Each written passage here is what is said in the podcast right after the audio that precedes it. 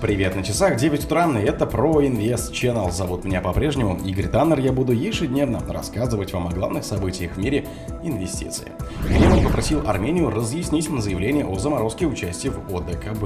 Wall Street Journal США предупредили Россию о недопустимости размещения ядерного оружия в космосе. Байден объявил о введении более 500 новых санкций против России. Евросоюз официально утвердил 13-й пакет санкций против России. Американская станция Новосим завершила посадку посадку на Луну. Инвестиции для самых маленьких, кто такие финфлюенсеры и за что их полюбили зумеры. Спонсор подкаста Глаз Бога. Глаз Бога это самый подробный и удобный бот пробива людей, их соцсетей и автомобилей в Телеграме. Кремль попросил Армению разъяснить заявление о заморозке участия в ОДКБ. Кремль ожидает от Армении разъяснений по поводу слов премьер-министра страны Никола Пашиняна о заморозке Ереваном членства в Организации договора о коллективной безопасности, сообщил пресс-секретарь российского президента Дмитрий Песков телеканалу «Звезда». Каких-то официальных действий в этой связи армянская сторона не предпринимала. Я имею в виду с нашими коллегами вступить в контакт и прояснить значение этих заявлений. Очень важные детали. Мы будем надеяться, что наши армянские друзья все разъяснят, сказал Песков. Ранее Пашинян в интервью телеканала «Франц 2 24 заявил, что участие Армении в ОДКБ сейчас заморожено. По его словам, договор не выполняется в отношении Еревана, особенно в 21-22 годах. При этом Пашинян заявил, что вопрос о сохранении российской военной базы на территории Армении не стоит на повестке. Wall Street Journal США предупредили Россию о недопустимости размещения ядерного оружия в космосе. США в частном порядке предупредили Россию о недопустимости на размещение ядерного оружия в космосе, пишет его Wall Street Journal со ссылкой на американских чиновников. Обращение к России высших должностных лиц США, отвечающих за нацбезопасность и разведку, является частью дипломатической кампании, которую администрация Байдена проводит, чтобы предотвратить угрозы национальной безопасности, отмечает издание.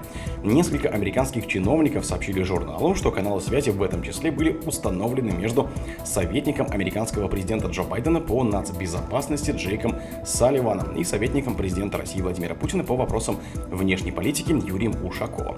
Директор ЦРУ Уильям Брэнс также обращался на прошлой неделе к директору службы внешней разведки России Сергею Нарышкину, сказал один из собеседников издания. Байден объявил о введении более 500 новых санкций против России. Байден объявил о введении более 500 новых санкций против России. Его заявление опубликовано на сайте Белого дома. По словам президента США, санкции вводятся против лиц, связанных с заключением политика Алексея Навального в тюрьму, а также против российского финансового сектора, оборонно-промышленной базы, закупочных сетей и лиц, уклоняющихся от санкций.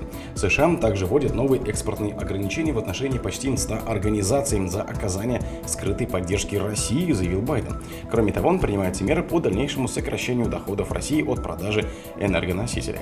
Американский президент при этом напомнил о сложностях с утверждением финансирования военной помощи Украине в Конгрессе.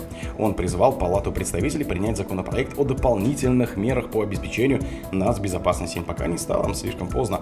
Этот законопроект обеспечивает срочное финансирование Украины и предусматривает инвестиции в собственную оборонно-промышленную базу США, отметил Байден.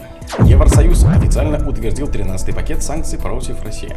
Евросоюз официально утвердил 13-й пакет санкций против России, следует из пресс-релиза Евросовета. В него вошли 106 физлиц и 18 юрлиц.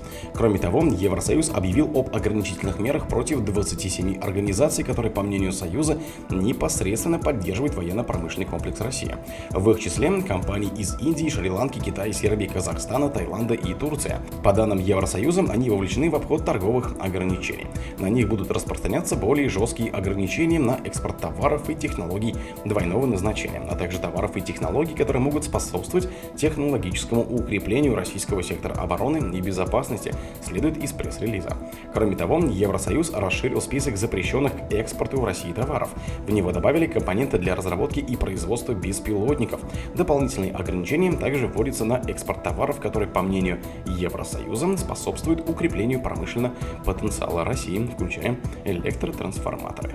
Американская станция Новосим совершила посадку на Луну. Американский посадочный модуль Новосим Одиссея, построенный хьюстонской компанией, сооснователем которой является американский миллиардер иранского происхождения Камаль Гафарян, достиг поверхности Луны, сообщила НАСА в соцсети X. Раньше Твиттер заблокирован в России. Коммерческий аппарат совершил посадку в 18.23 по восточному времени, 2.23 по Москве. Это первый в истории частный посадочный модуль на Луне.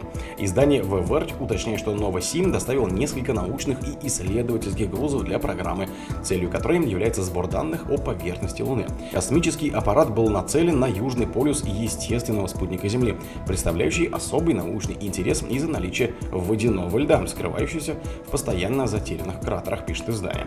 Такие данные могут оказаться полезными до того, как программа НАСА доставит людей на Луну, отмечает Веберч. Инвестиции для самых маленьких, кто такие финфлюенсеры и за что их полюбили зумеры.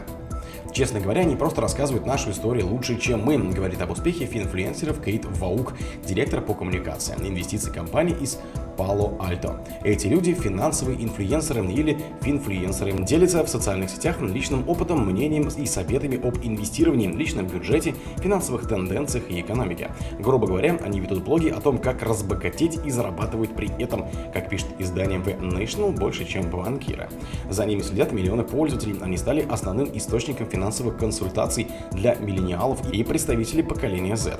60% инвесторов в возрасте от 18 до 34 4 лет используют социальные сети в качестве источника инвестиционной информации, согласно отчету журнала. При этом 35% людей в возрасте от 35 до 54 поступает точно так же. За последнее время в соцсетях завирусилось несколько запущенных инфлюенсерами трендов, такие как женская математика, реализация дорогих покупок, громкая экономика, публичные декларации отказа от трат или кэш-стуфинг. Модные названия для системы с раскладыванием денег на разные типы расходов по конвертом.